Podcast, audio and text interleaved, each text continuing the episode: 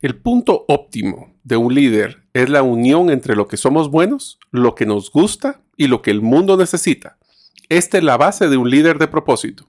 En este episodio hablaremos de lo que es una empresa que define su propósito como la forma de crear una propuesta única de valor con sus clientes y sus colaboradores. También presentaremos las dos estrategias para hacer un negocio y líder con propósito. Les adelanto uno importante, debemos ser congruentes entre lo que decimos y lo que hacemos.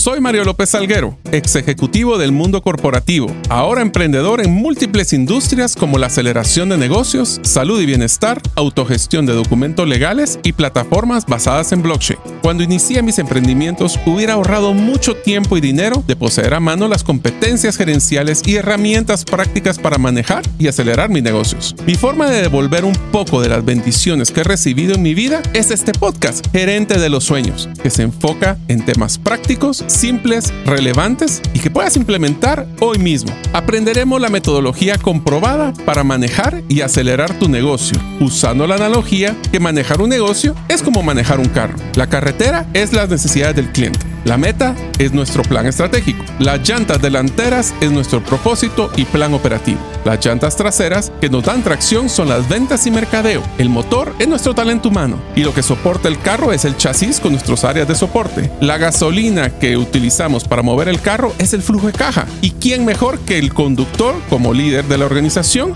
acompañado de los pasajeros que son los stakeholders o partes integrales del negocio? Cada semana te damos contenido de valor para que ganes en la carrera de los negocios. Y recuerda que mi sueño es que vivas tu vida con pasión, resiliencia y templanza. Iniciamos. Hola amigos, bienvenidos al episodio número 127 del podcast Gerente de los Sueños. Como sabes, mi nombre es Mario López Salguero y te cuento, yo utilizo Evernote, que es una aplicación para guardar todas mis ideas, notas, artículos y mucho del contenido que estoy generando.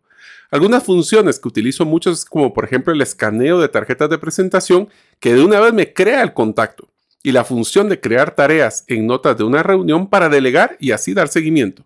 Deseo agradecerte que nos escuches el día de hoy. Si todavía no eres parte de la comunidad de los sueños, lo puedes hacer suscribiéndote a través de nuestros correos electrónicos ingresando a la página gerente de los sueños.com.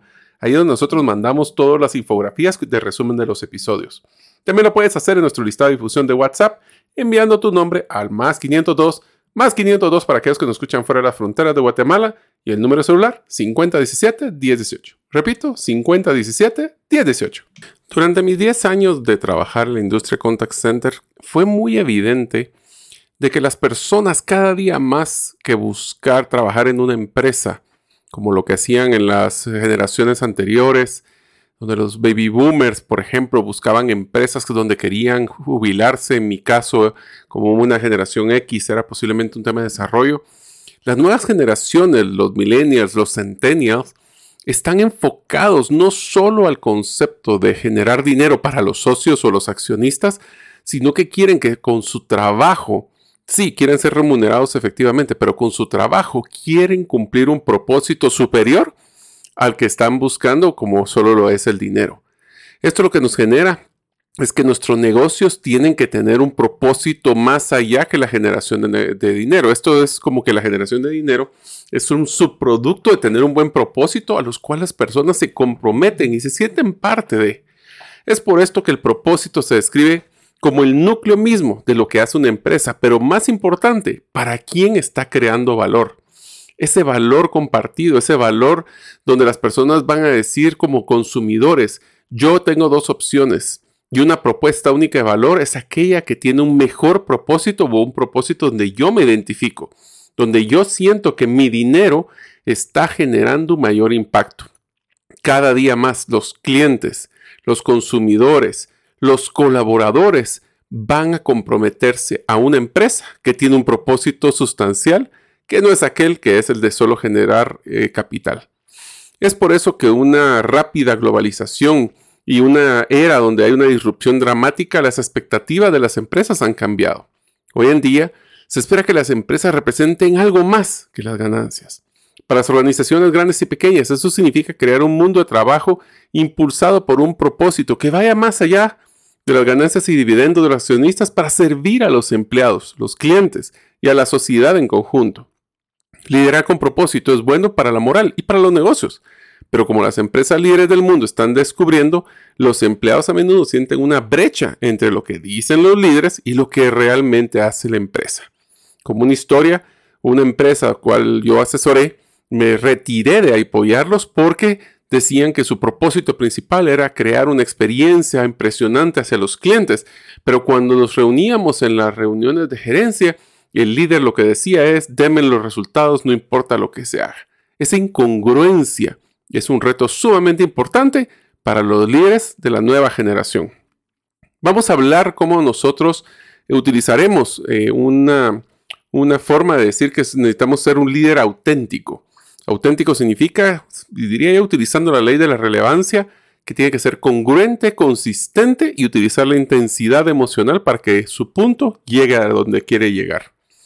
Utilizaremos unas entrevistas con, de un libro eh, que se llama el uh, Net Positive, How Courageous Companies Thrive by Giving More Than They Take, o positivo neto, cómo las empresas valientes prosperan dando más de lo que toman. Este fue escrito por Andrew Winston y coautor Paul Pullman. Winston nos dice, debes traer tu humanidad al trabajo.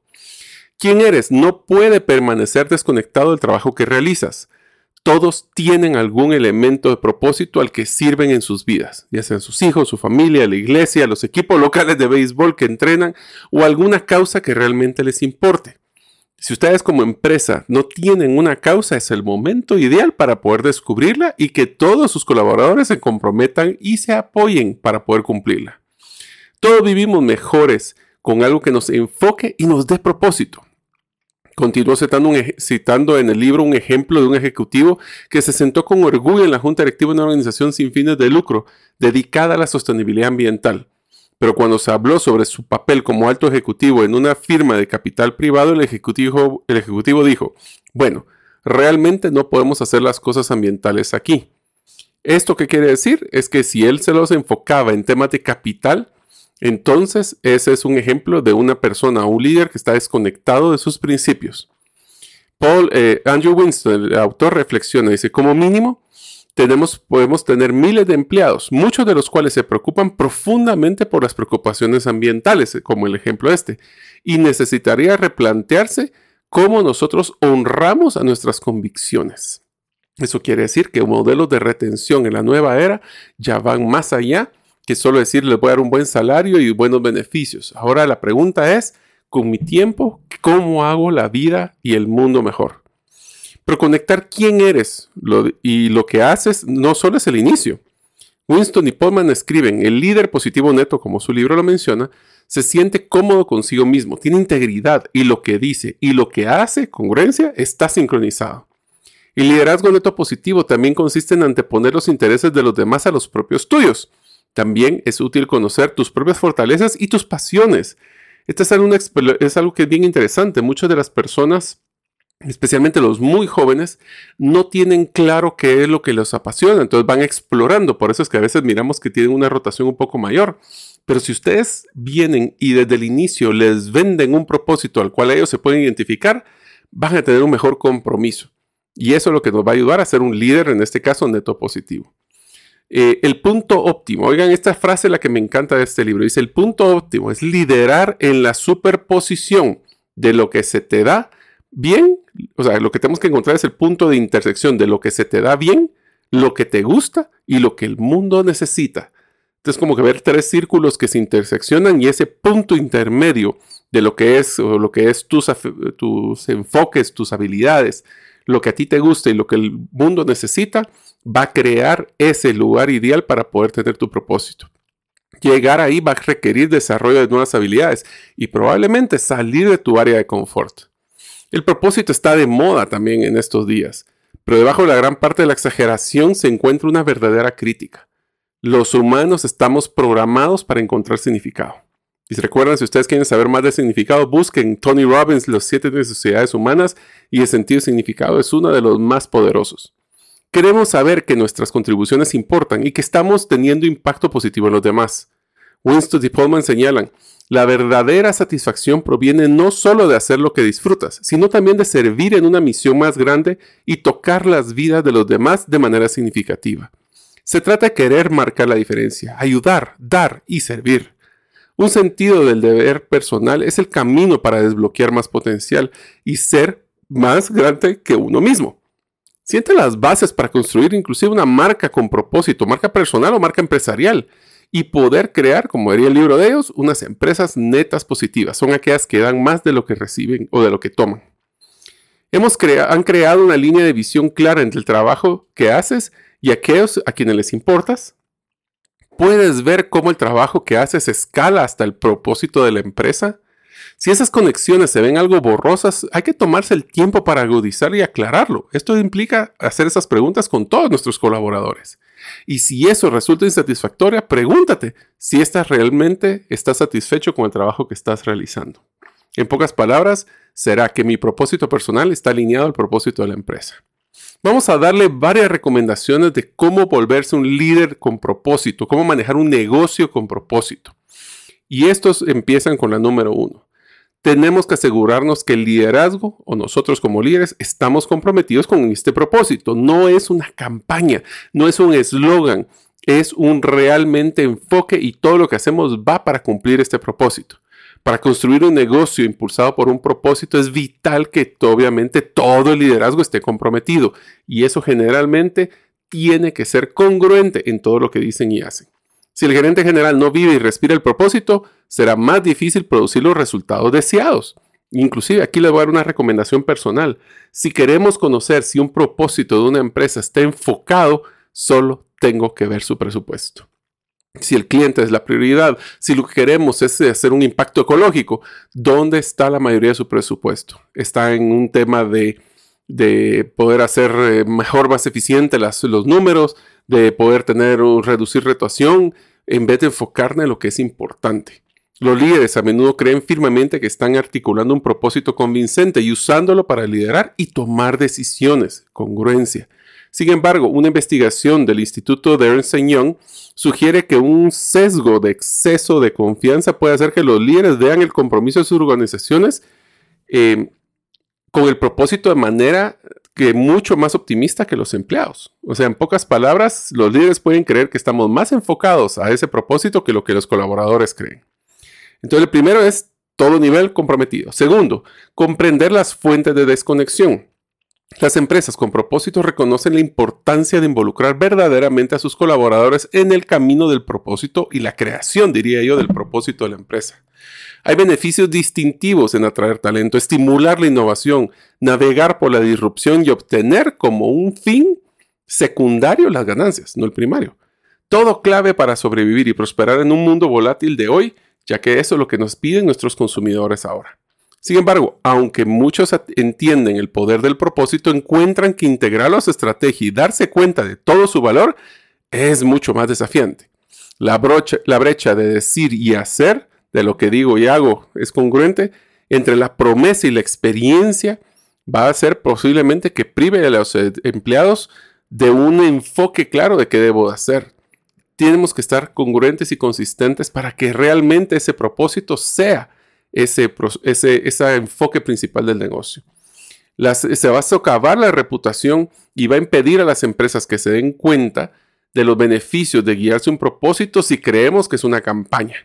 Existen dos fuentes principales de desconexión del propósito entre líderes y empleados. La mala comunicación y los incentivos desalineados. Ya vamos a hablar de esto. Entonces, la siguiente que hablamos, la número 3, es cómo mejorar dicha comunicación. Con demasiada frecuencia los empleados, colaboradores, creen que no se les ha explicado adecuadamente el propósito más amplio de la organización. Por ejemplo, los trabajadores de primera línea pueden pensar que sus trabajos en términos de tareas o actividades inmediatas en vez de pensar cómo cada actividad llega a un propósito más amplio, por lo cual el liderazgo afirma que existe en la empresa. Esto, si se dan cuenta, es mucho de la esencia de lo que hemos hablado de la metodología gerente de los sueños. No es lo que yo haga. Es más, diría yo que la base del libro gerente de los sueños es que el trabajo es irrelevante siempre y cuando ese enfoque o ese trabajo me ayude a alcanzar mis sueños. Y ahora voy a ampliarlo. Y mis sueños que sean compartidos con el propósito de la empresa.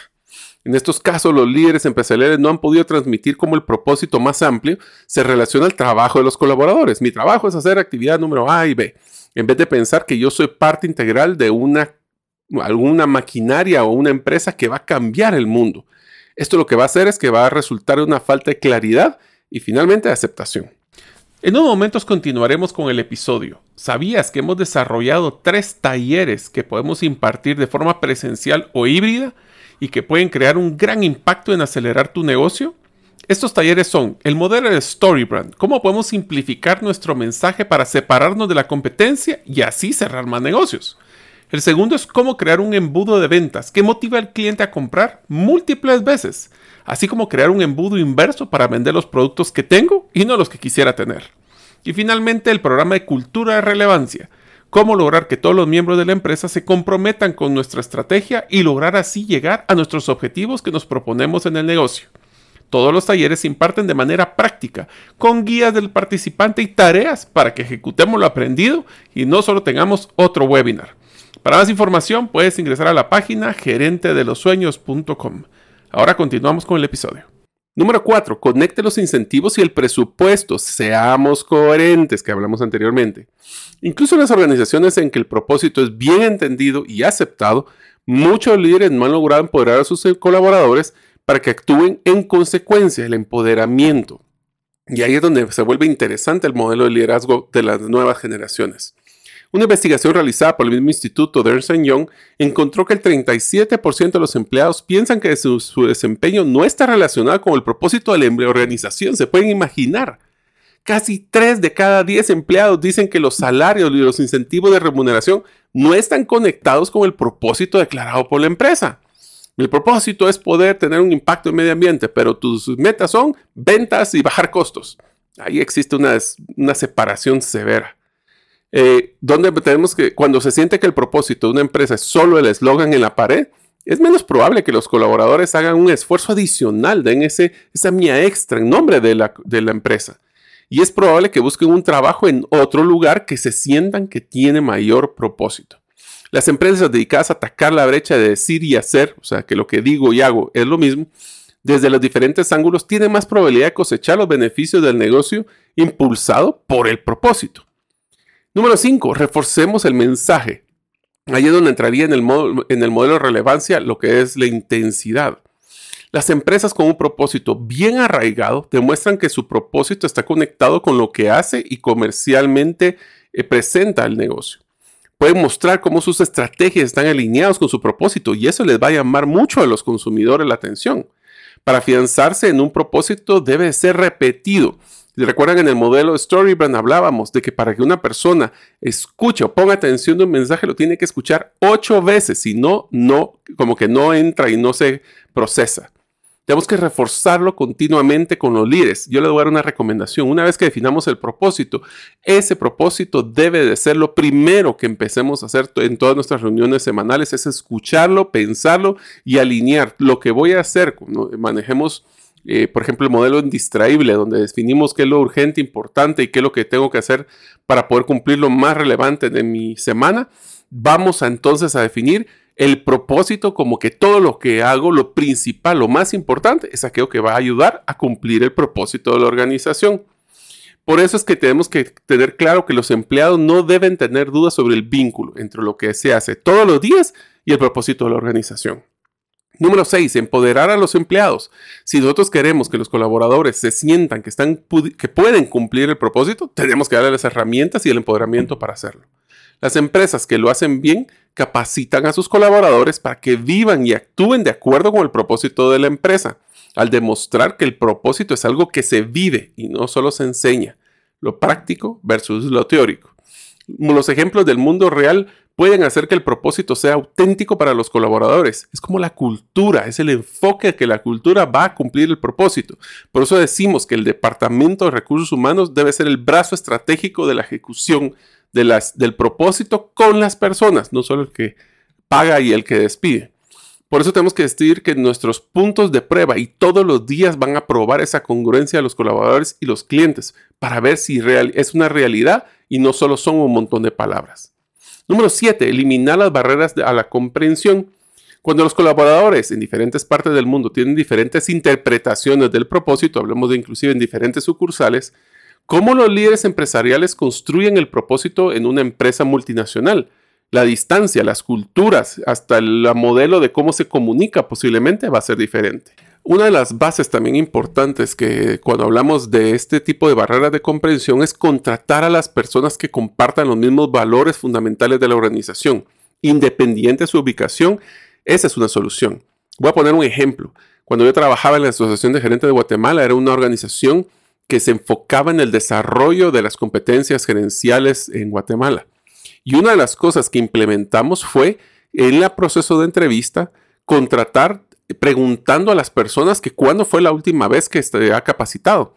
Porque si una persona no es, es, de las personas que creía que había aprendido todo lo que tenía que aprender en su vida, no era la persona que iba a lograr eh, ser partícipe de ese enfoque y esa cultura de propósito que queríamos de brindarle las herramientas a todos los empresarios y los negocios del país.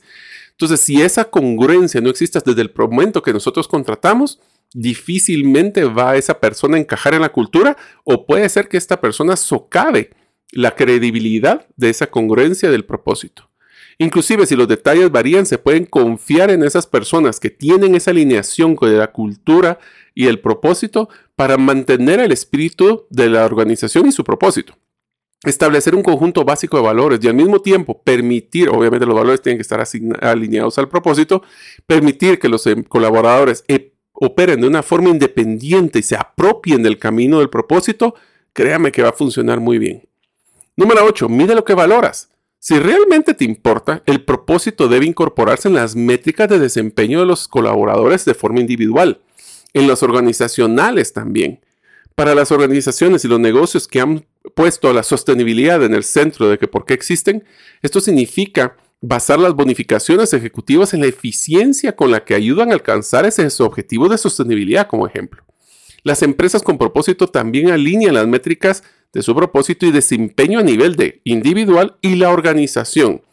La investigación de Ernst Young eh, encontró que más del 90% de las em-, mejores empresas con propósito de su clase evalúan regularmente el progreso. Si no se mide y no se alcanza, perdón, si no se mide y no se va al avance, jamás se va a alcanzar.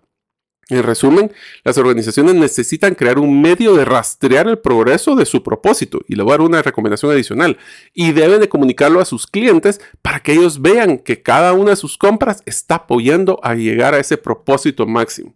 Eh, utilizaré un ejemplo de una empresa eh, que conozco en Guatemala, se llama Ecofiltro, que su meta es llegar a un millón de casas que ya no están utilizando eh, leña o utilizando madera para poder quemar y hervir agua para tener agua potable. Entonces, ¿cómo lo hacen? Quieren vender un millón de filtros. Y cada compra nosotros sabemos cuál fue el número eh, 425.328 filtros, que es el que se está llegando a dicha meta. Esa es una alineación bien clara. El número 9, vive tu propósito.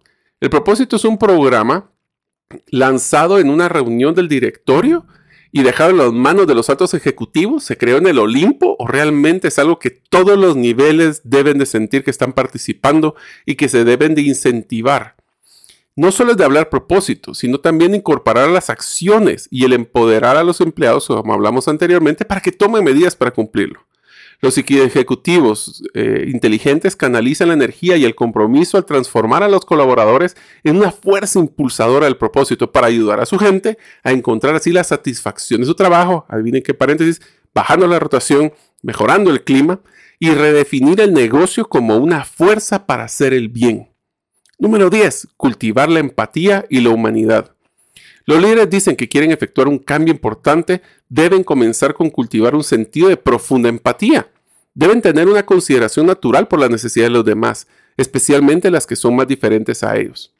Dice Andrew Winston, todos hemos escuchado la historia del ejecutivo que vivió su vida en un capullo, viendo cómo el mundo de, eh, viviendo el mundo de cerca. Luego hicieron un viaje a la selva amazónica y se dieron cuenta que las personas ahí no eran como él, o sí eran como ellos, mejor dicho, querían criar niños sanos y darles una educación, mantener sus familias y mantenerlos salvos. De repente un brote de humanidad compartida, eh, compartida ante los ojos del Ejecutivo a la difícil situación de otros que están sufriendo y eso cambió su vida. Si bien no debería tomar un viaje al otro lado del mundo para que se conecte con las necesidades de los demás, podrían hacerlo. ¿Cómo? Saliendo del Olimpo, bajando a por qué nuestro producto o servicio hace la diferencia con nuestros clientes y cómo los clientes tienen una mejor vida gracias a que nosotros lo hacemos. No se trata de vender, se trata de cambiar vidas. No importa si vendes software, no vendes, si vendes productos como de limpieza, es cómo ese producto mejora la vida de nuestros clientes. Lo voy a mencionar con la, una de las, de las bases de la campaña de héroes que utilizamos en Transactel y Telus, que era nosotros lo que hacemos es cambiar, mejorar las vidas de las personas una llamada a la vez. No es contestar la llamada, es que si esa llamada la hacemos bien, en ese momento podemos mejorar la actitud y la cómo la persona ve su día. Aprender a ponerse los zapatos de los demás es fundamental para la mayoría de los trabajos en estos días. Si eres una persona en el área de ventas, estás pensando constantemente en tus clientes. Si eres diseñador de productos, estás pensando en las necesidades insatisfechas. Si eres un consultor, estás pensando en la mejor manera de servir a tus clientes. La empatía y la compasión se pueden cultivar si no son tu fuerte. Winston dice, Medimos una y otra vez. Medito y medito a veces. Medito sobre la bondad y la compasión. Intencionalmente traeré a la mente a otros cuyas necesidades, aunque no sean las mías, podrían ser de alguna ayuda. Para profundizar la empatía, creamos experiencias vividas intencionalmente de las personas, lugares y contextos que no nos son familiares. Hay que salir del status quo. Piensen en aquellos en la organización a los que se refieren como los otros o ellos eh, un colega puede ser que nos esté eh, aclarando cómo él se siente de la interacción. Esto funciona hasta con los clientes internos. Esto podemos hablar de por qué las personas, cómo nosotros nos colocamos en los pies de las demás personas. Eso es bien difícil. Pero si nosotros estamos, escuchamos, pero escuchamos de una forma activa y no solo estamos, eh, nosotros podemos encontrar las necesidades que los clientes o los colaboradores han encontrado insatisfechas. Y número 12, encuentra más coraje a inspirar a otros a encontrar tu propio eh, propósito. Dice Winston, es, este es probablemente el más importante de todos. Sin el coraje no se puede avanzar más. Un mito común, según dice James Dettert, autor de Choosing Courage, es que las virtudes como el coraje son cualidades especiales que solo algunas personas necesitan en algún momento. Pero en realidad el coraje puede y debe ser cultivado. Winston sugiere comenzar con cosas pequeñas. Cuando escuchas a alguien hacer un comentario racista o, sexista inapropiado, en lugar de permanecer callado en silencio, expresemos nuestro, de una forma respetuosa nuestra preocupación.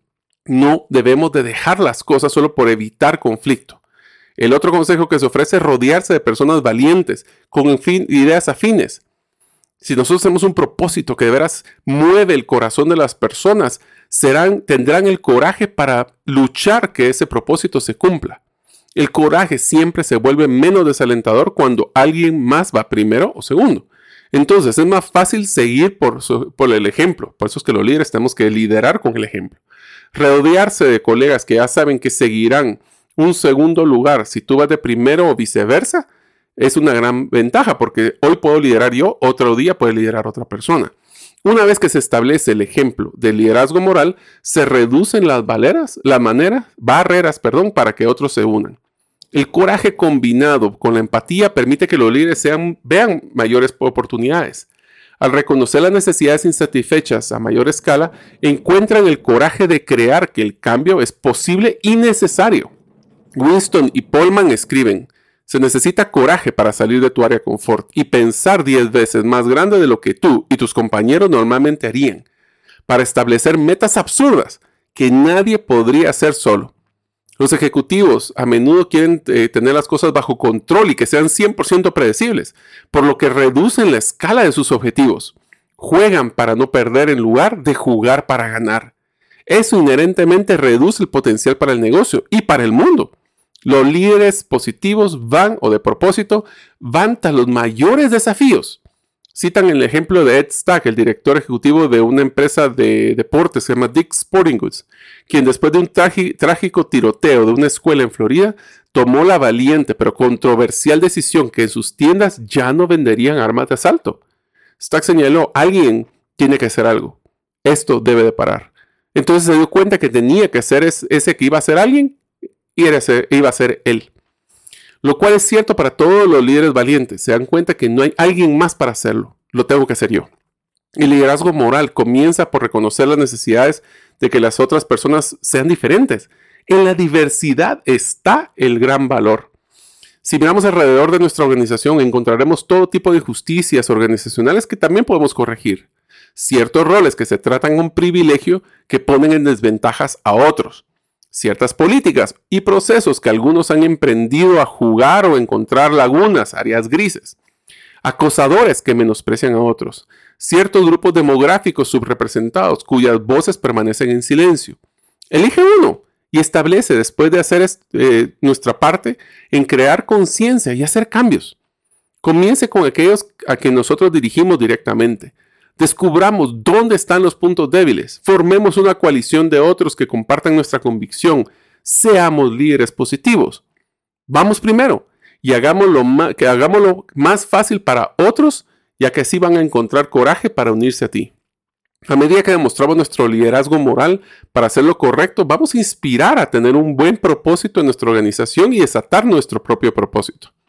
Paul y Winston creen la responsabilidad de un líder en una última instancia no solo es inspirar y unir a las personas detrás de un propósito común, es ir de primero. No se trata solo de dar energía, sino liberarla es la capacidad de motivar y guiar a otros a niveles más altos de desempeño y ayudarlos a encontrar un sentido claro de dirección y descubrir cómo expresar ese propósito. Y cuando se trata de propósito que van a encontrar, vamos, es lo primero que van a encontrar es un status quo. Por eso tenemos que alterar esas creencias convencionales. El liderazgo, si queremos tener propósito, va a requerir valentía. Con el camino bien iluminado por los líderes pioneros que han liderado grandes empresas en formas que inspiran un impacto duradero en el mundo, hay un grupo de líderes emergentes esperando a seguir su ejemplo, preparándose a hacer una entrada en el escenario de un liderazgo que cambie el mundo. Debemos de ser humildes y comprender que nosotros no vamos a poder hacer todo. Y por eso necesitamos rodearnos de todas las personas que necesitamos, requerir lo que necesitamos, esa experiencia, entrenamiento, apoyo, oportunidades, para asegurarnos que cuando el mundo nos toque el hombro y nos diga, es tu turno, nosotros podamos responder con un humilde, pero resuelto, yo estoy listo. Espero que este episodio les haya gustado porque es un modelo de liderazgo, pero enfoque también claramente hacia lo que las empresas y nosotros tenemos que hacer para poder vivir una vida con propósito. Nos vemos en el próximo episodio. Muchas gracias por escuchar este episodio del podcast Gerente de los Sueños. Recuerda que si deseas recibir la infografía de este episodio, solo debes hacerlo inscribiéndote en la comunidad de los sueños en la página gerentedelosueños.com o enviando tu nombre al WhatsApp del teléfono más 502 50 17 10 18. Nos vemos en el próximo episodio y que tus sueños de esta semana se vuelvan una realidad.